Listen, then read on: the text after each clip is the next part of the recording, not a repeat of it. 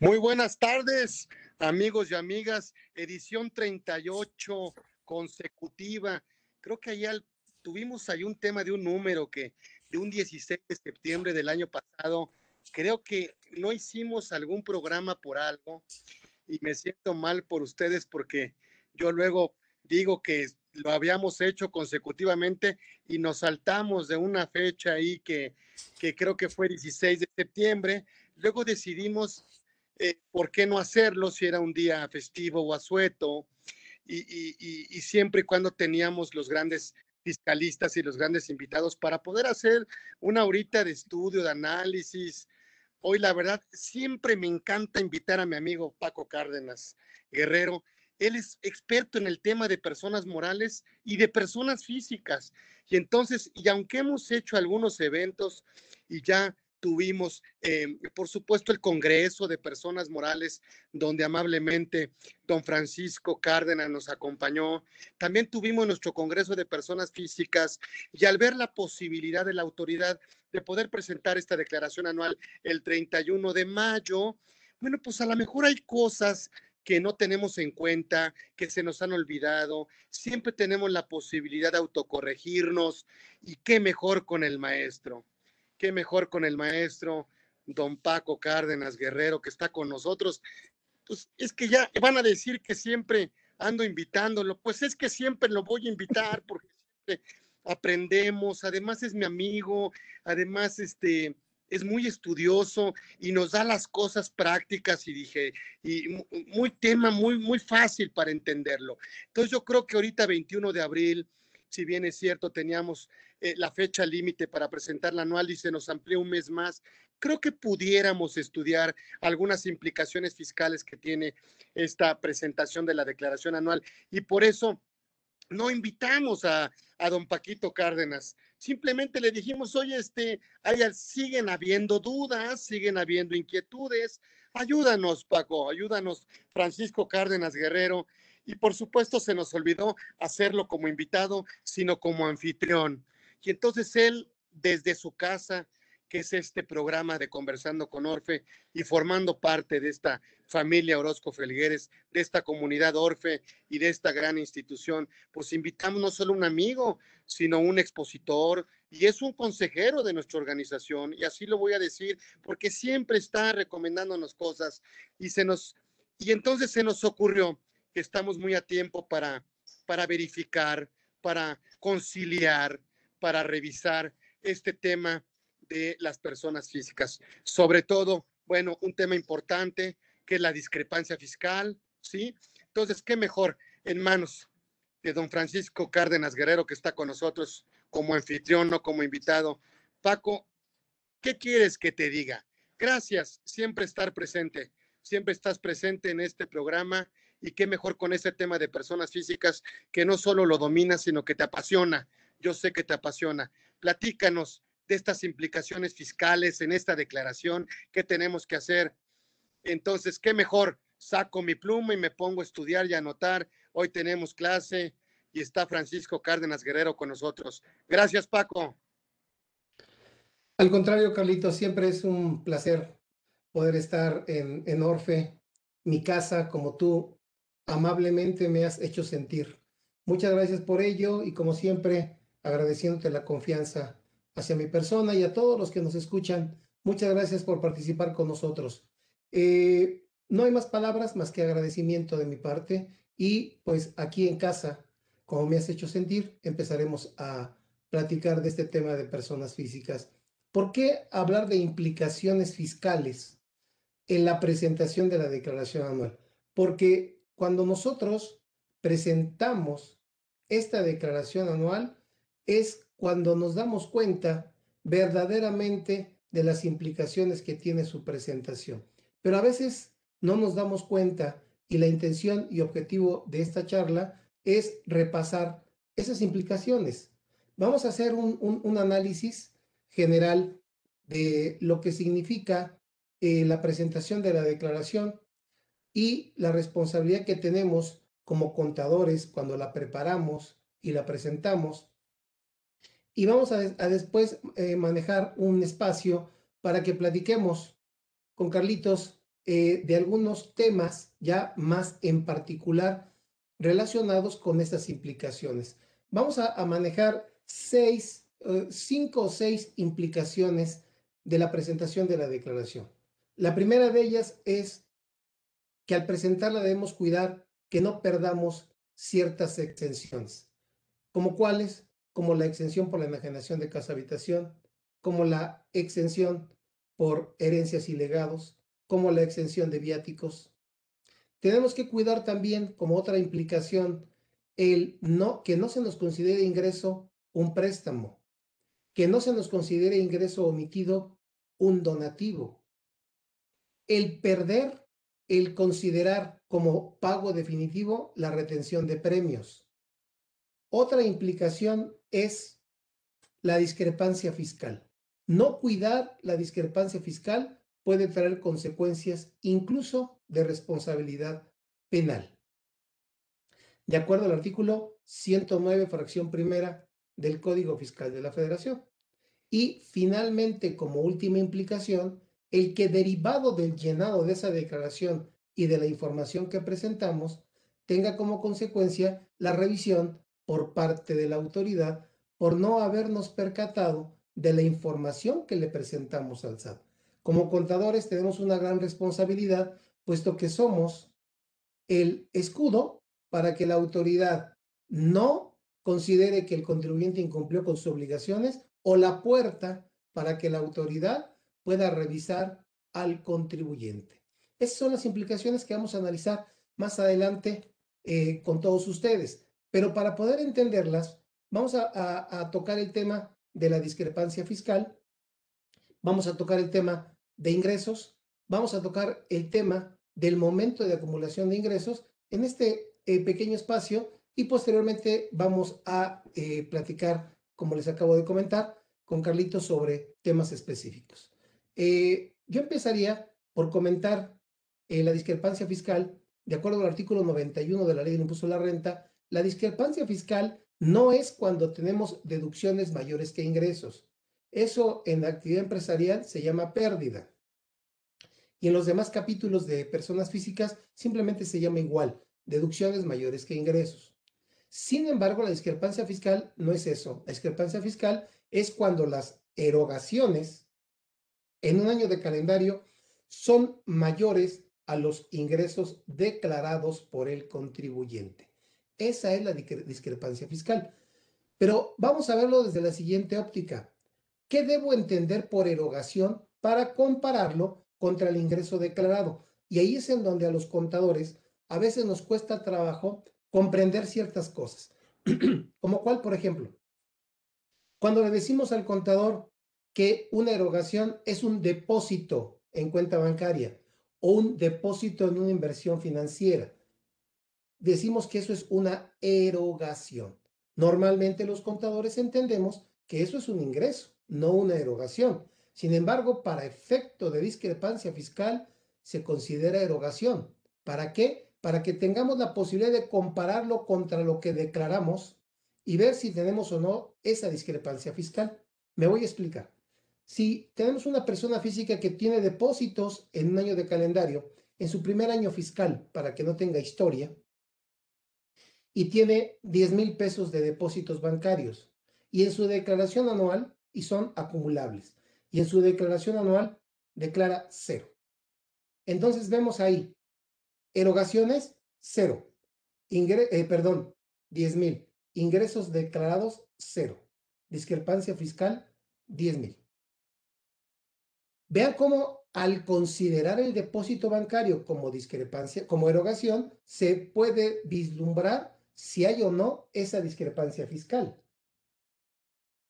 ¿Qué hubiera pasado si ese contribuyente declara como ingreso acumulable los 10 mil pesos? Tendría erogaciones, el depósito bancario 10 mil pesos, ingresos declarados 10 mil pesos, discrepancia fiscal cero. Entonces, todos los depósitos en cuentas bancarias son erogaciones para efecto de discrepancia. Todos los depósitos en inversiones financieras son erogaciones también las adquisiciones de bienes, los gastos también lo son. Y finalmente, ojo, los pagos a tarjetas de crédito. Luego entonces sumo todos, todas estas erogaciones y las comparo contra el ingreso declarado. Y ahí me voy a poder dar cuenta si tengo o no discrepancia fiscal. Más adelante vamos a, dar recomendaciones de cómo evitarla. Y también tenemos supuestos en los cuales expresamente el artículo 91 considera que no existe discrepancia fiscal. Por ejemplo, en traspasos entre cuentas propias del contribuyente. Importante y hay que hacerlo valer. Porque la autoridad simplemente nos muestra los depósitos de todas las cuentas y no repara en decir, ah, es un traspaso. Nosotros tenemos que hacerlo valer. Luego tenemos otra excepción.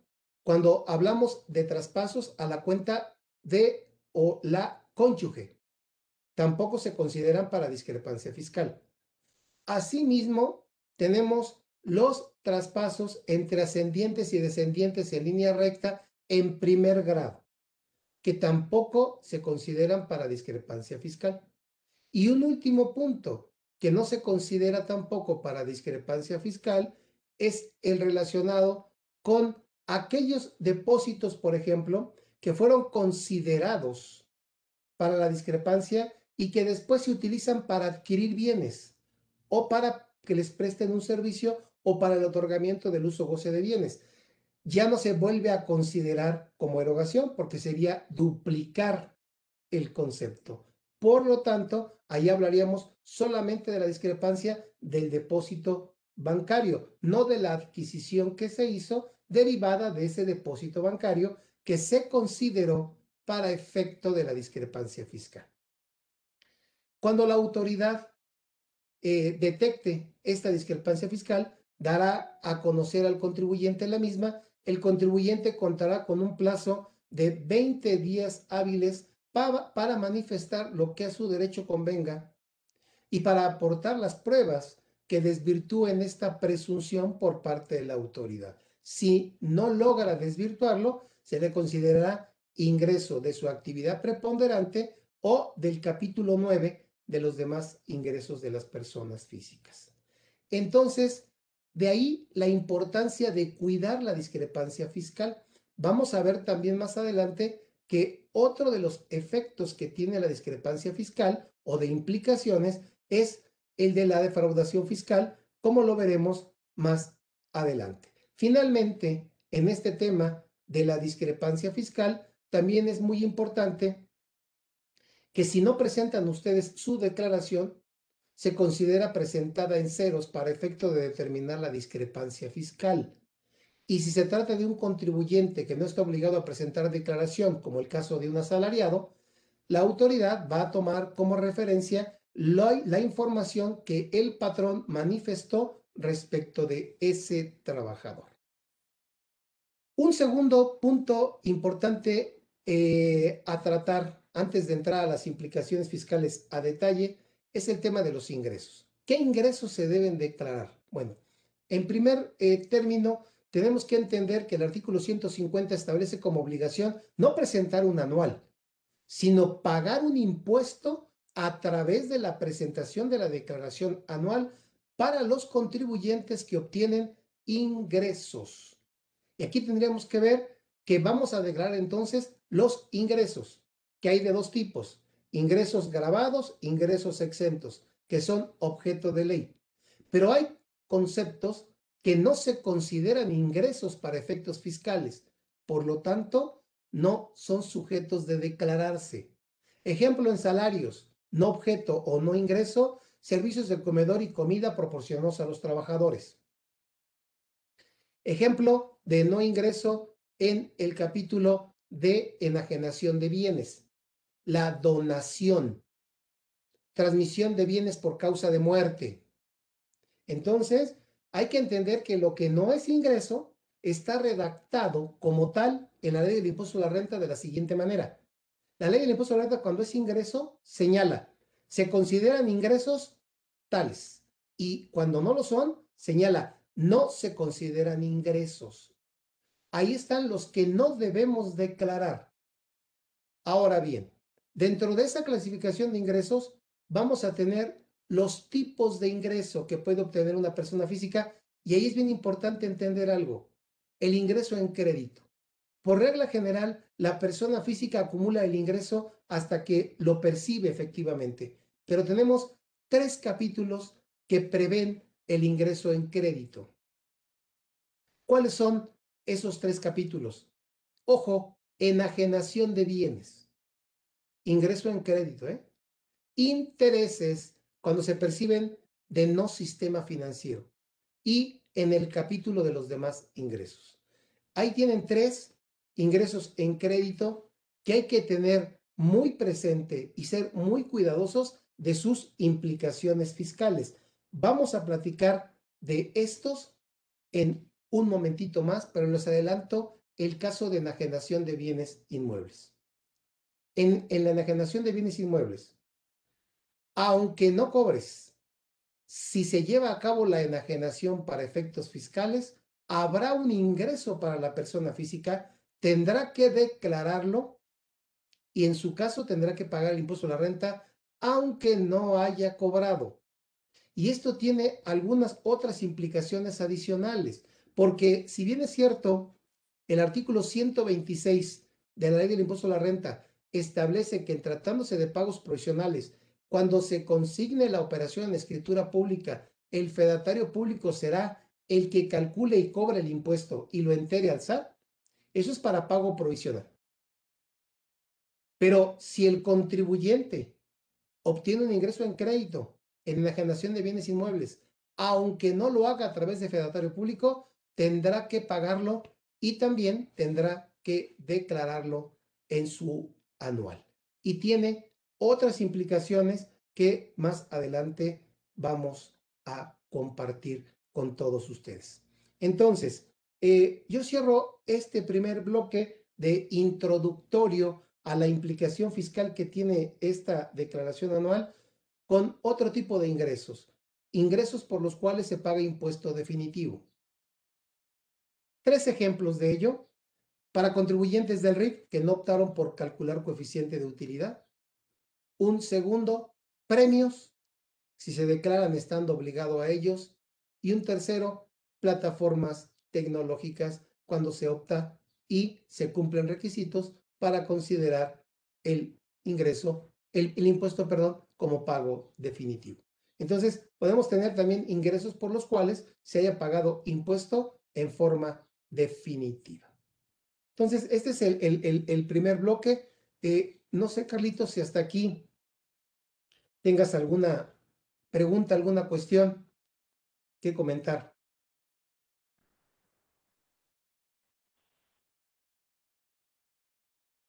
Sí, podemos aclarar que solo se declaran los grabados, pero puede haber grabados acumulables y no acumulables. El no acumulable que no hace pago definitivo, sí se declara. Totalmente de acuerdo. Y va a pagar impuestos sobre una tasa, que puede ser una tasa fija o que puede ser una tasa variable. Es correcto. Es correcto. Y, y algunos exentos que por origen, en su propia naturaleza, estuvieron grabados, nada más que no pagan impuesto, por eso están exentos, están condicionados a informarlos en la declaración anual, como son los préstamos y donativos que solo em, se suman entre ellos pero si nos vamos a la venta de casa habitación y herencia, se suman con la totalidad de tus ingresos. Es muy difícil pensar que si yo vendo una casa, tendría que la casa costar menos de 500 mil pesos y tú no tener ningún ingreso acumulable para no reportarlo, para no declararlo, junto con alguna herencia que yo estaría obligado a declarar en la, no sé si coincidas, mi querido Paco, de acuerdo a la fecha de adjudicaciones, ¿verdad? Totalmente de acuerdo porque ah, esa es una pregunta muy recurrente y vamos, vamos a analizar este contexto que nos haces favor de introducir porque eh, si, yo, si a mí me nombran como heredero, no es el momento en el que yo debo declarar la herencia, porque viene un proceso. Hasta el momento de la adjudicación, en ese momento es cuando lo voy a considerar como ingreso exento para efectos fiscales. Pero aquí acabas de tocar un punto importante. Vamos a, hablar de los exentos y pago definitivo. De acuerdo al artículo 150, en principio no se declara. Porque dice, excepto, me vas a pagar el impuesto, excepto por exentos y excepto por, las, por aquellos por los que hayas pagado impuesto definitivo.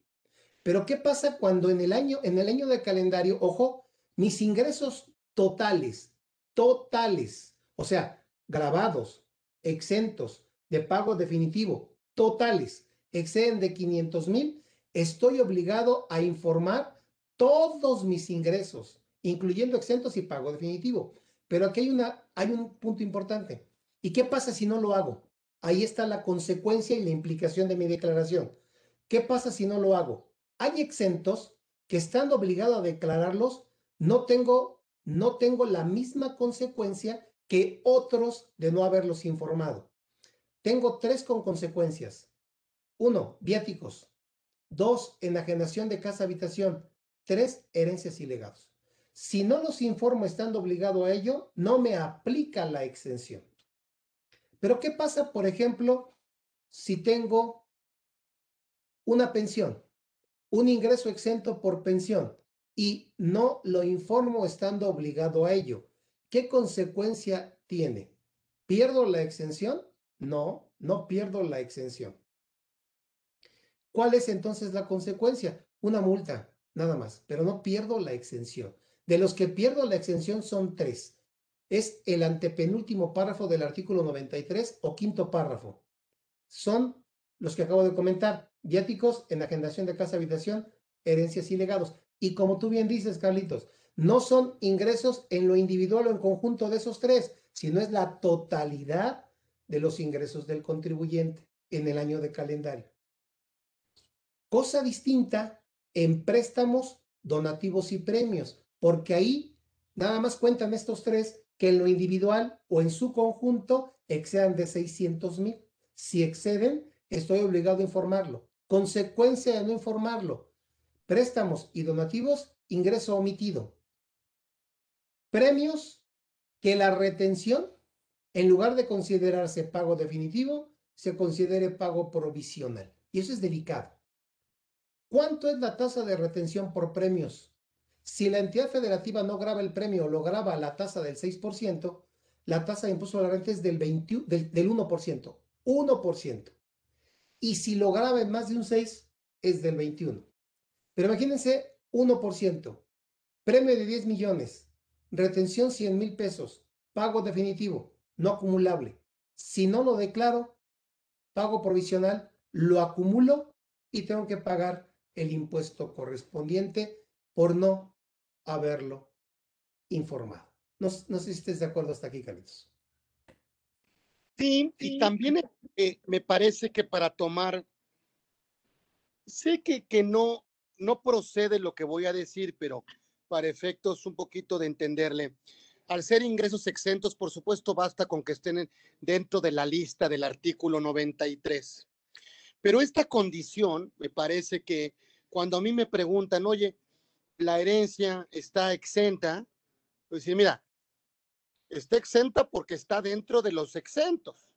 Es un exento condicionado. Es decir, si yo no, es decir, si yo no la informo en mi declaración anual, pierdo la exención. Entonces, me parece, y al ser exento, tuvo que haber estado grabado. Entonces, me parece que la respuesta es, sí está exento porque está dentro de la lista de los exentos es como en el salario mínimo. Pues, ¿Y por qué está grabado? Pues porque no está exento. exacto, exacto, exacto. Oye, pero no me da para pagar, esa es otra cosa.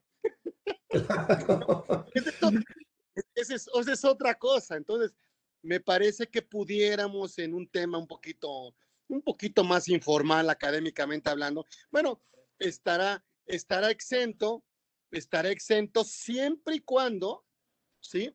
Eh, eh, eh, se informe, ¿sí? Y obviamente se informe en la declaración anual, pero es muy importante recordar, mi Paco, que también te obligan a elevar la escritura pública a la venta de casa habitación, ¿verdad? Ese es un punto muy, muy importante junto con el que veíamos del ingreso en crédito. Díganos de eso. Muchas veces te vendo mi casa celebramos el contrato de compraventa privado, me pagas parcialmente y yo no puedo escriturar hoy. Y quiero escriturar eh, el año que viene. No tengo dinero para escriturar. ¿Qué pasa? Que cuando yo quiero escriturar, tengo dos problemas. Primero, cuando el fedatario público se cerciore de que la operación fue, fue celebrada el año anterior y obtuve un ingreso en crédito, pierdo mi exención. ¿Por qué? Porque no lo elevé a escritura pública, porque no lo formalicé ante fedatario público, que es un requisito previsto en el artículo 93. A, amén del monto de las 700 mil UDIs y amén de que en tres años anteriores no hayas enajenado otra casa habitación por la cual hayas estado exento. Pero es relevante porque cuando tú vas a llevarlo a, que se formalice, si la operación se demuestra que se celebró con anterioridad, perderías la exención. Y creo que es relevante comentar. Fíjate qué interesante, porque por lo regular digo, ya te vendo mi casa, vamos a firmar el contrato privado y luego escrituramos. Y dice, ¿a poco la ley dice, y luego lo exentamos? Exacto. dice, no, no, es que si no lo escrituramos ahorita, me lo vas a hacer ingreso grabado. Y es importante decirle a la gente eso. O sea, los contratos privados de compraventa de inmuebles en casa habitación, si no se elevan a escritura pública, pues no se mantiene el requisito de la exención. Es correcto, pero ahí viene otra implicación más. El que compró, el que compró. ¿Tú crees que le preocupa pedir un comprobante al que compró? No, porque va a decir, es mi casa habitación, ¿para qué quiero comprobante fiscal? Fíjate lo que puede pasar. Compró la casa en 5 millones de pesos y no pidió comprobante alguno y se la vendió un amigo, persona física salariada. No le pidió comprobante, y no pasó nada. Pasan cuatro años y tiene la oportunidad de venderla y la venden 7 millones de pesos. Y diríamos, tiene exento en principio 700 mil UDIs. Pues, ¿qué crees? Tiene exenta 700 mil UDIs, pero cuando calcule, cuando calcule el impuesto por la diferencia, no tiene costo fiscal porque no tiene comprobante fiscal de la adquisición. ¿Qué debió haber hecho? ¿Y cuál es la recomendación? Toda vez que la persona que enajenó no está obligada a expedirle un comprobante, debió haber solicitado al fedatario público que en el CFDI de los honorarios que le cubrió le incorpore el complemento notario público. Esto que parece muy sencillo, muy común, te puedo eh, asegurar que en la práctica poca gente lo hace.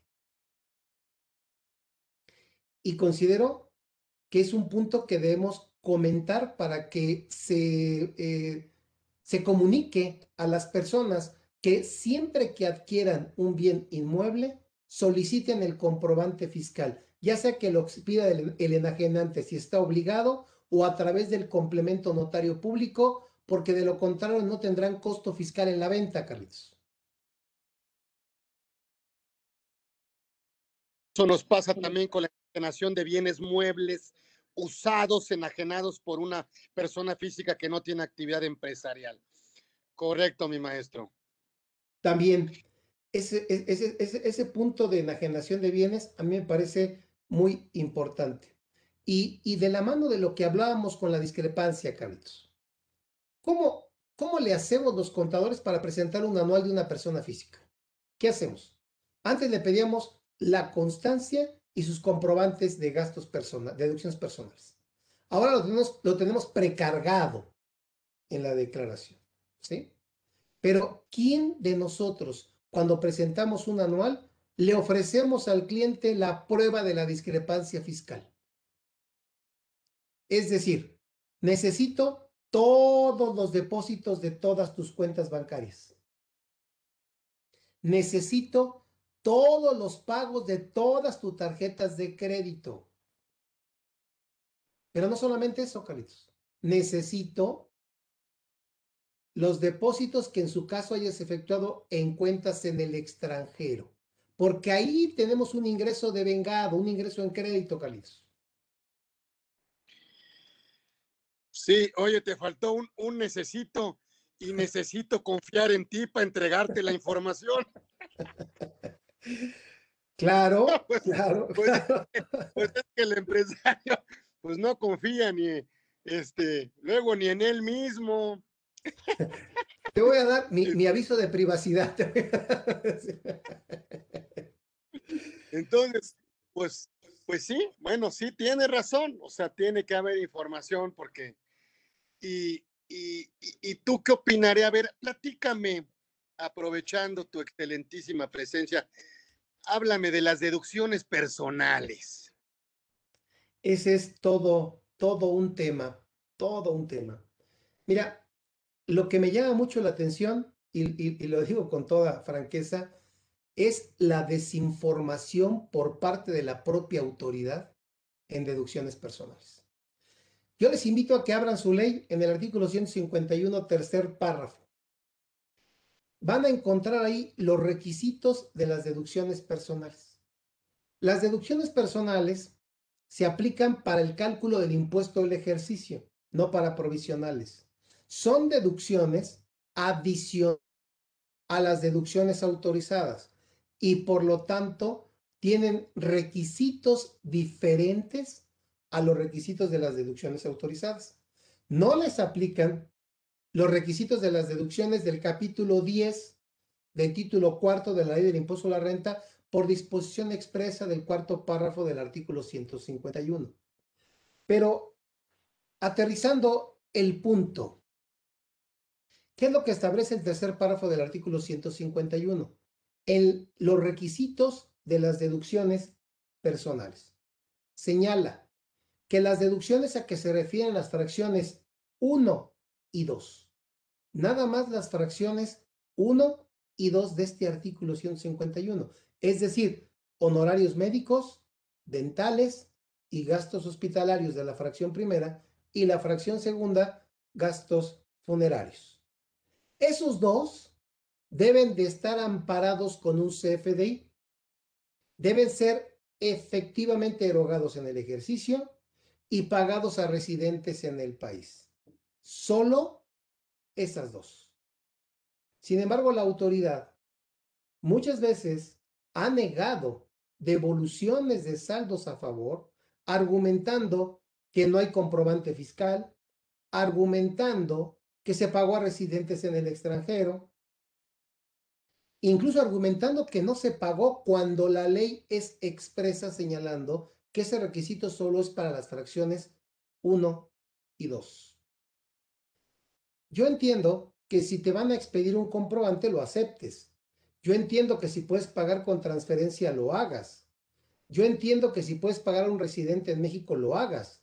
Pero si por cualquier circunstancia no se pudo hacer, entonces habría que acotar a lo que establece la ley y ajustarse a la misma, en el sentido de que los únicos requisitos para deducciones personales que vimos aplican para las fracciones 1 y 2, no para la 3, que son donativos, no para la cuarta, que son intereses por créditos hipotecarios, no para la quinta, de planes de retiro o, aportaciones complementarias o voluntarias a la, de la ley del SAR, no para la sexta, pago de primas de seguro de gastos médicos, no para la séptima, que es eh, la transportación escolar obligatoria, ni para la octava, que es el impuesto cedular.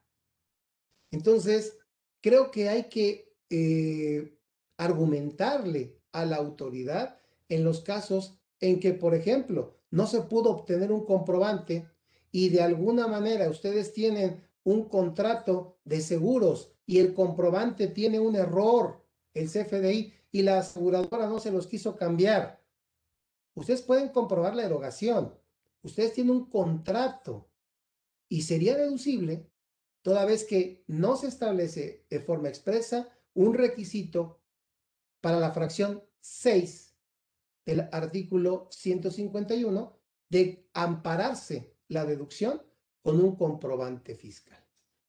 Entonces, e-, ese, es el, e-, el engranaje de las deducciones personales que tenemos que cuidar y tenemos que tomar en consideración para saber si en determinado momento requiere ciertos requisitos o no los requiere. Eh, un, punto más, si me lo permites aquí, este, Carlitos. Un punto más. El de las deducciones personales de la fracción quinta. Esa es, es un tema, eh, considero, muy, muy importante. ¿Por qué? Porque tenemos eh, una deducción personal en relación a las aportaciones para planes personales de retiro. Y también tenemos otra deducción que es especial, que no es personal, no está dentro de las deducciones personales, no está en el 151, está en el artículo 185. Y también tenemos planes personales de retiro. ¿Cuál es la diferencia para efectos fiscales en estos dos tipos de deducciones? ¿Y cuál conviene más? En términos generales, salvo honrosas excepciones, el que más conviene, en mi opinión, es el del 151 fracción quinta. ¿Por qué? Porque ese plan personal de retiro, si cumples con el requisito de la permanencia hasta la edad de 65 años o cuando se dé un supuesto de invalidez o muerte, vamos a tener una exención equivalente a la que tendríamos por una pensión. Es decir, 15 UMAS si es periódica, al periodo al que corresponde. Y si es en un pago único, tendríamos una excepción, una extensión, perdón, de prácticamente 3 millones de pesos.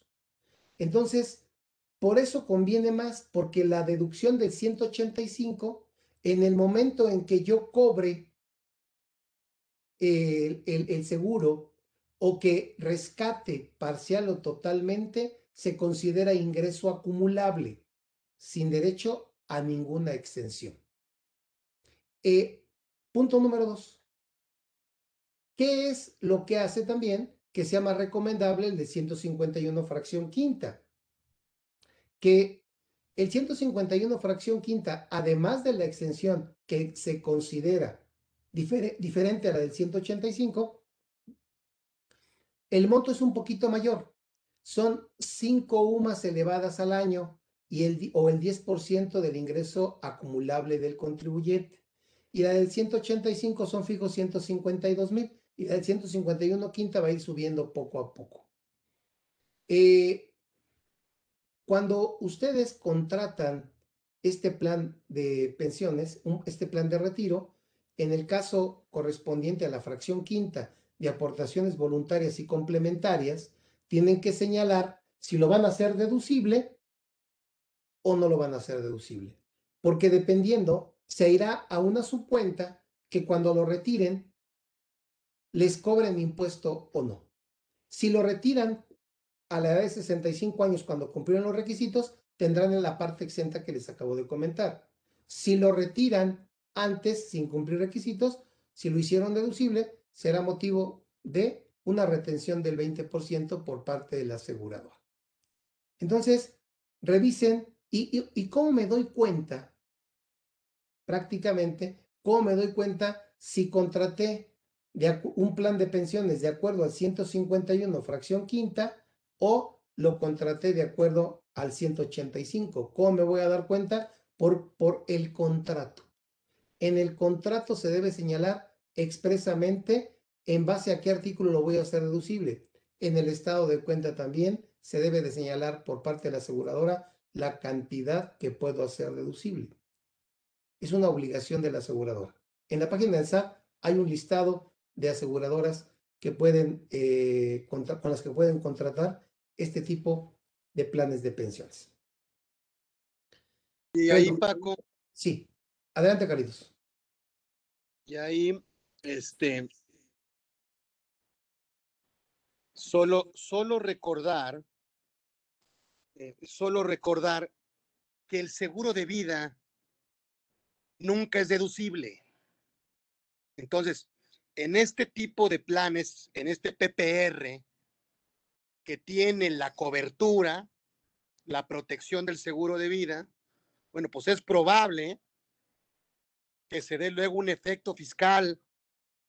No obstante que si yo me lo llevo después de los 65, pudiera haber ahí una parte exenta, pero también pudiera haber una parte grabada por el tema de la prima que yo pagué en el seguro de vida. No sé si estés de acuerdo. Totalmente de acuerdo. Y, también esto sirve para, para otro enfoque de implicación. Por eso comentábamos en un principio todas las implicaciones que tiene el anual. Fíjate nada más cómo vamos viendo y concatenando ideas de lo que debo declarar y la implicación que tiene declararlo o no declararlo. Una pregunta inclusive que nos hacen, nos oye, el CFDI que me da la aseguradora incluye todo. ¿Yo cuánto puedo deducir? Bueno, tú puedes deducir el 10% del total de tus ingresos o, o 152 mil pesos la cantidad menor. Pero luego si el comprobante no tiene eso, pues hay que reconocer pues que la deducción solo, solo es por esa cantidad, o el 10% de los ingresos o 152. De hecho, muchas veces el comprobante puede tener una cantidad mayor y lo que hacemos es borrarla, volver a cargarlo con la cantidad hasta el límite que lo puedo aplicar. Esa es la pregunta, exactamente.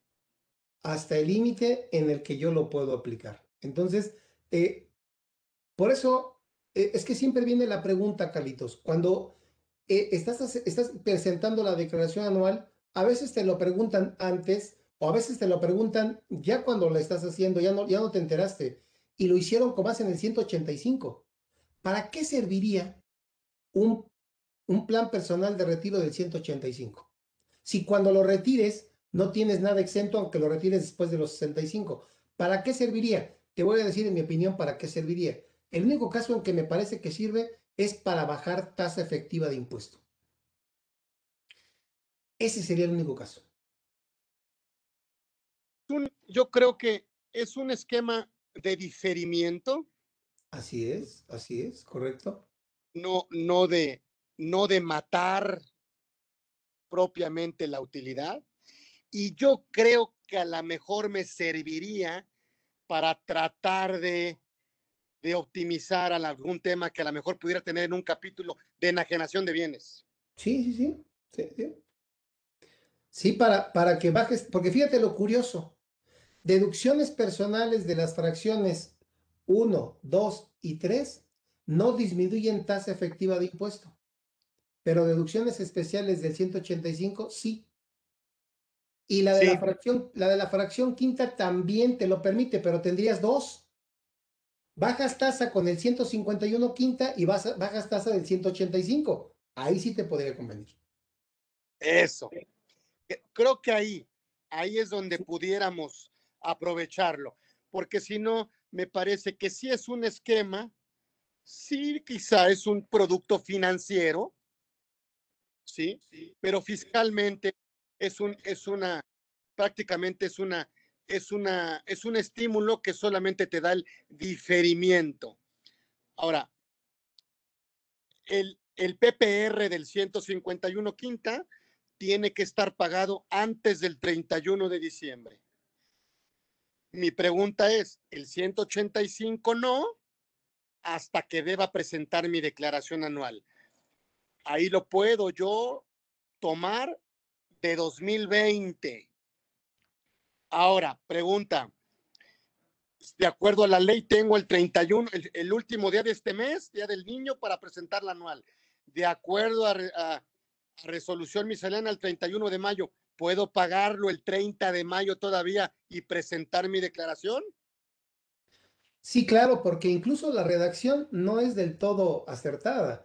La, redacción del 185 señala antes de presentar tu declaración, no dice antes de la fecha en que debas presentarla. De manera conservadora diríamos 31 de mayo.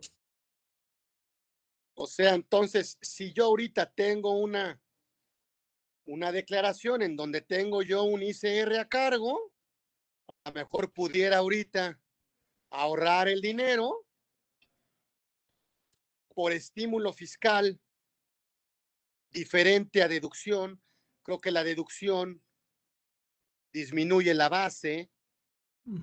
Creo que el estímulo disminuye el impuesto. No sé. Eh, y ahí ahorramos.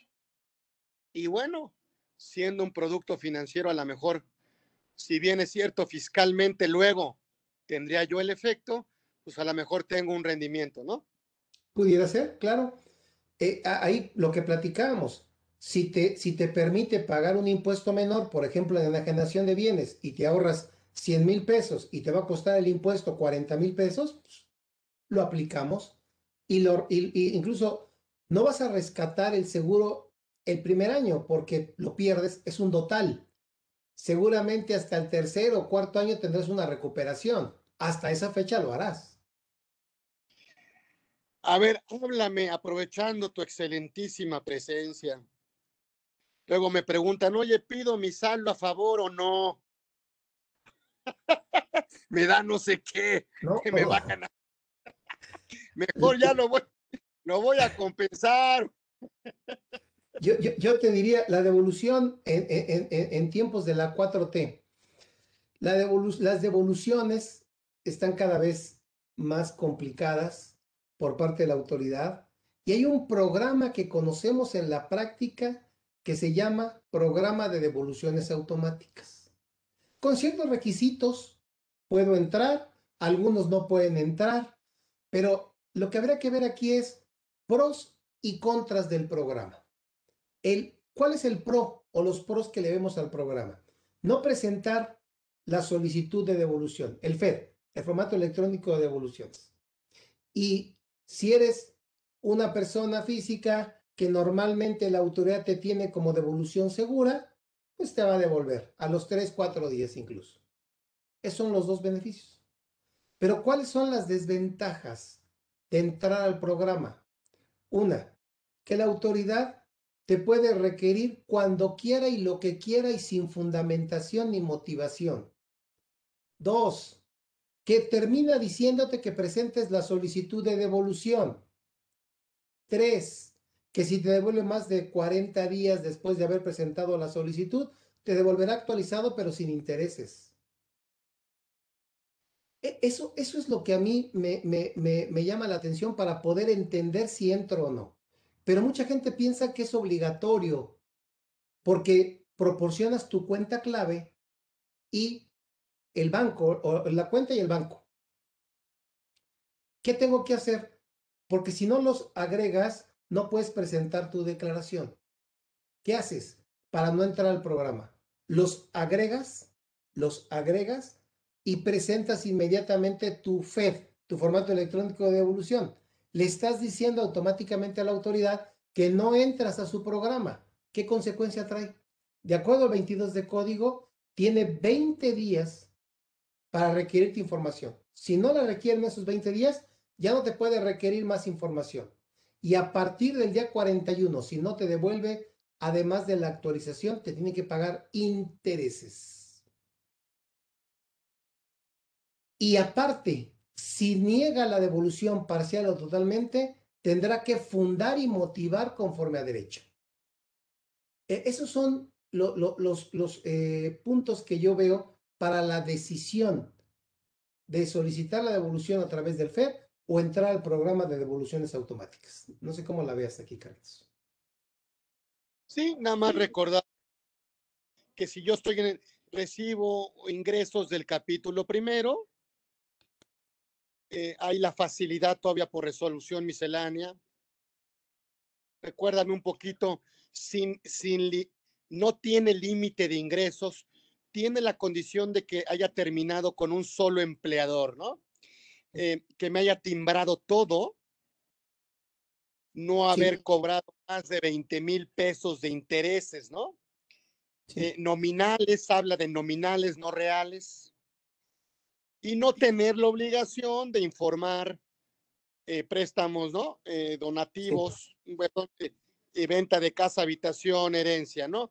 Esos, esos ingresos que son, inform, que son informativos, em, creo que independientemente del, de lo que me haya pagado el empleador, em, teniendo la obligación de presentar declaración anual, puedo optar por no hacerlo, ¿verdad, Paco? Sí, es una regla muy interesante, pero fíjate, que perdió eficacia, porque e, estaba muy bien. Yo tenía un millón de pesos de ingreso, de salarios, de un solo patrón, como tú lo indicas, y todos los demás requisitos que bien nos enunciaste. Y no la presentaba y no se consideraba infracción a las disposiciones fiscales, lo establece la miscelánea. Pero ¿qué crees que le agregaron el año antepasado? Le agregaron que puedo optar por no presentarla siempre y cuando no existe impuesto a cargo. si existe impuesto a cargo, me la presentas. Dime para qué sirve si te agregan que no obtengas, no tengas impuesto a cargo, Carlos. ¿Para qué sirve ya? Fíjate la incongruencia, fíjate la incongruencia y el pensamiento de nuestra autoridad. Fíjate, te doy una facilidad, pero si me perjudica, si hay a cargo, me la presentas. Y si hay a favor, si quieres, no. Si hay a favor, si quieres, no. O sea, si es en beneficio mío, no hay fijón. Exacto. Si es en perjuicio mío, existe la obligación. Existe la obligación. Correcto. No, pues está, eh, eh, está equitativo. No, sí. totalmente, totalmente, totalmente. Pero. Dame, dame conclusiones. A ver, ¿qué, no, ¿qué no se nos puede olvidar con esta declaración? Y solo a los que estén con nosotros en, conversando con Orfe, que muchas siempre agradecidos que estén con nosotros. Estamos en YouTube en vivo, este, tenemos en Face ya nuestro programa de Conversando con Orfe para que se metan ahí. Ahí vamos a meter algunas noticias de interés. Pero bueno, no le quiero quitar eh, eh, tiempo al maestro, caray, porque es muy valiosa la hora. Este es un agasajo. Pero bueno, ¿qué no se nos puede de alguna manera olvidar? ¿Y qué le recomendaríamos a la gente que ya presentó su declaración anual, que a lo mejor ha detectado que tiene algún tema? Bueno, pues puede autocorregirse, ¿no? Totalmente. Creo que la, la, el, resumen de todo esto es como iniciamos. ¿Qué implicaciones fiscales debo cuidar? Porque mi declaración anual es el, eh, la cara que le doy a la autoridad. Eh, cuidar la informativa respecto de exenciones. Ese es un primer punto. Ya los platicamos, hay que ver si estoy obligado o no. ¿Qué recomiendo? Cuando ustedes vayan a presentar un anual, envíen un cuestionario al cliente. El cuestionario debe decir, ¿tienes ingresos eh, por viáticos, enajenación de casa habitación, préstamos, eh, donativos, herencias y legados, intereses nacionales, del extranjero, etcétera, etcétera. Primera recomendación. Segunda. Faltó una pregunta, mi Paco. No creo que te la pongan en el cuestionario, pero ¿te encontraste un tesoro? exactamente. Porque Fuera te pone aquí, pues es un ingreso del capítulo de adquisición de bienes. Claro, claro. Aparte del que tienes en casa, Carlitos. Eso es aparte. Eh, es correcto. Y, y después decir, bueno, ok, ya tengo la lista de, lo, de, los, de la informativa. Luego, revisar la discrepancia fiscal con el cliente. Vamos a revisar tu discrepancia fiscal. Si pasas la prueba de discrepancia fiscal o no. Vamos a revisar si enajenaste bienes. Vamos a revisar si tienes alguna operación a crédito que tengas que declarar, como ejemplo, intereses, como ejemplo, eh, ganancia cambiaria del extranjero, como ejemplo, enajenación de bienes.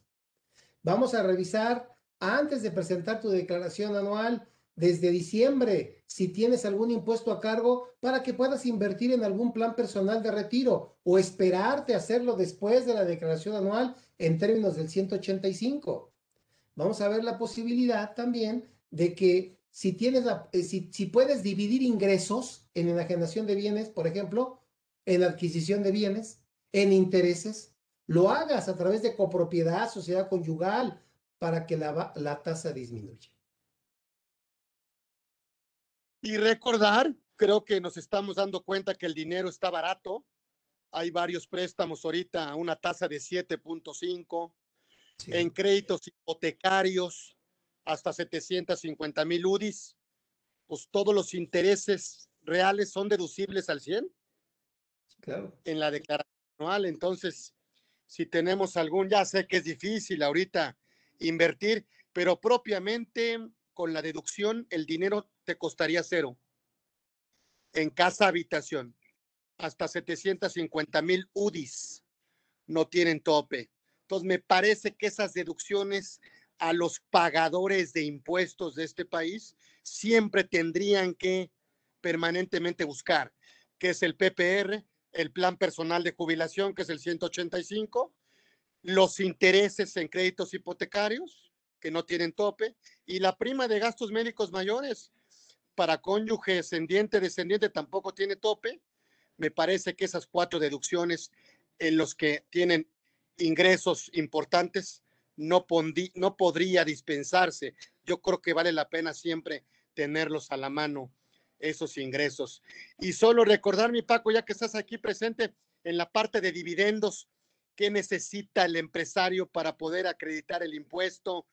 Tengo que entregarle persona moral a constancia, ¿verdad? Tengo que entregar el CFDI de pagos y retenciones y, ojo, tengo que acumular el ingreso percibido más el impuesto corporativo pagado por la sociedad para poder acreditarlo. Porque hay una trampa ahí. Si te das cuenta en el anual, te pregunta el, aplicativo, ¿optas por acumular, por eh, acumular el, impuesto pagado por la sociedad? Por supuesto que sí, porque si no opto, no acredito nada. Correcto. Sí, no tendría, es decir, al acumular el dividendo piramidado, ¿no? Bueno, pues tengo derecho a acreditar el ISR pagado por la persona moral, ¿no? Claro, y, pues, nada más por último, por último, Carlitos, eh, eh, recordar que tenemos en deducciones personales dos límites. El límite particular que tenga cada deducción personal y el límite general de 15% del ingreso del contribuyente o 5 UMAS elevadas al año. No aplica, ajá, no aplica para donativos y no aplica para la fracción quinta de aportaciones voluntarias complementarias y planes personales de retiro. Para las demás sí, nada más recordarles eso. Y tiene que estar bancarizada la colegiatura también, ¿verdad? En colegiatura sí, por supuesto que sí. Igual la fracción primera. Y luego eh, me han preguntado mucho el, el CFDI del doctor, del especialista, están pidiendo el SAT que tenga la cédula en el comprobante. Sí, eh, es un... No, viene en la guía de CFD, pero dice eh, que tiene que estar con cédula, pues. Sí, sí, sí, sí, sí, pero no lo, no lo prevé ningún requisito de las disposiciones fiscales, ya son ciertos abusos a, a veces, ¿no? Pero bueno, si lo puede tener mejor. Híjole, mi Paco, siempre me dejas sin albur, bien picado con el tema. Pues ni modo, el tiempo, Carlitos. Entonces, te agradezco mucho. Hugo, ahí tenemos su reconocimiento. Es que Paco siempre ya le da, ya, ya no sé cómo decirle que gracias, hombre. Mira, ahí está su reconocimiento para efectos de materialidad. Muchas gracias, Carlitos. Muchas gracias. Siempre, siempre un gusto, la verdad, siempre un gusto tener a mi querido amigo Francisco Cárdenas Guerrero, que siempre, créanme, generosamente y, lo, lo, invitamos aquí a su casa para, para seguir agotando este tema de personas físicas y qué mejor que con él, que es un experto, además de su calidad profesional, su calidad moral y eso eh, hace que forme parte de esta comunidad Orfe. Gracias, colegas, por haberse metido con nosotros. Como siempre, mi Paco estuvo con nosotros, don Francisco Cárdenas Guerrero, y esto ya no lo podemos cambiar. Y tuvimos una hora de clase, y entonces, pues yo les agradezco que se hayan metido, porque si no, no fuera posible realizar este programa de Conversando con Orfe en esta edición 38, que estamos en YouTube, ya estamos en Face como Conversando con Orfe, y seguimos todos los miércoles, próximo miércoles de 3 a 14 horas. Y bueno, pues nos despedimos con mucho cariño. Paco, Paco Cárdenas Guerrero, gracias, mi rey, gracias. Gracias por haber estado con nosotros y a todos los que se conectaron. Tuvimos clase y estuvo con nosotros don Paquito. Gracias. Hasta luego. Próximo miércoles, una de la tarde. Gracias. Gracias, Carlitos. Abrazo. Abrazo a todos. Gracias.